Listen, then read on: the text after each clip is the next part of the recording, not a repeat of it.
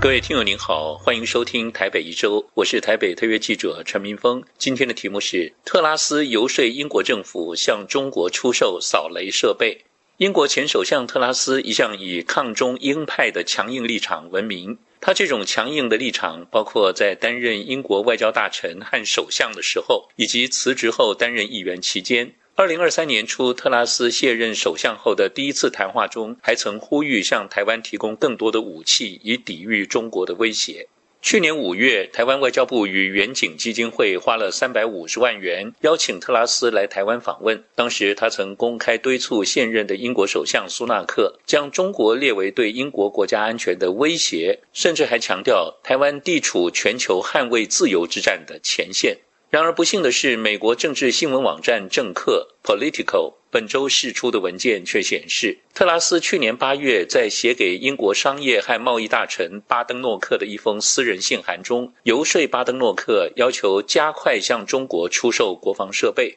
他在信中提到，禁止英国公司向中国出售军事装备，恐怕会让英国的企业损失数百万元。他甚至还说，业者认为，如果政府不授予许可，只会让中国转向技术仿造，自行制造这些产品。Politico 的报道还指出，这家英国国防设备的制造商李奇蒙国防系统位于特拉斯的选区诺福克。之前，英国安全官员禁止这家公司向中国出口扫雷设备。专家表示，特别是在美国卖给台湾布雷设施之后，如果英国把扫雷设备卖给中国，当中国入侵台湾时，这些设备恐怕刚好可以派上用场。Politico 的报道还指出，议员没有义务对所有选民的要求都采取行动。专家和保守党的资深议员也表示，特拉斯的干预可能威胁台湾和英国的国家利益。英国下议院外交事务委员会主席艾莉西亚·卡恩斯也说，积极游说出售军民两用技术给中国，违背国家利益，当然也违背盟友台湾的利益。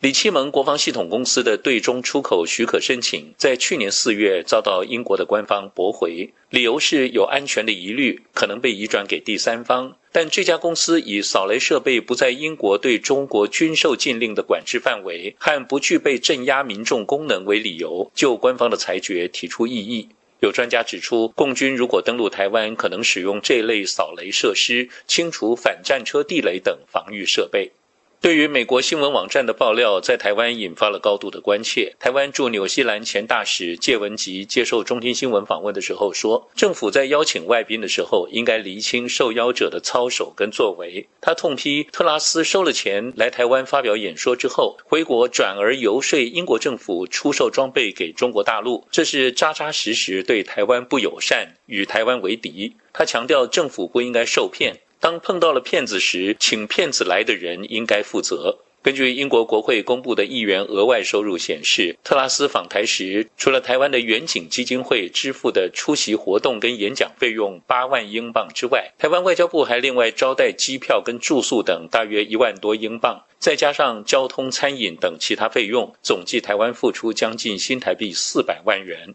台湾外交部十八号举行例行记者会，发言人刘永健表示，外交部对于英国前首相特拉斯去年应邀来台访问，以实际的行动表现出对台湾的支持，表达感谢。被问到特拉斯对中国态度转变是否危及台湾的国家安全，台湾外交部说，英国政府也还没有对英国制造商的军备出口做出批准，对假设性的问题不予回应。至于媒体询问这个事件是否让台湾成为冤大头，台湾外交部表示，一码归一码，目前外交部并没有看到特拉斯有任何伤害台湾的言行。至于特拉斯收取高额来台演讲费用，台湾外交部则说，这是特拉斯方面跟远景基金会的签约。国际上透过演讲公司安排政要出国演讲是非常正常的，外交部没有进一步的评论。以上台北一周今天的题目是特拉斯游说英国政府向中国出售扫雷设备。我是台北特约记者陈明峰，感谢收听。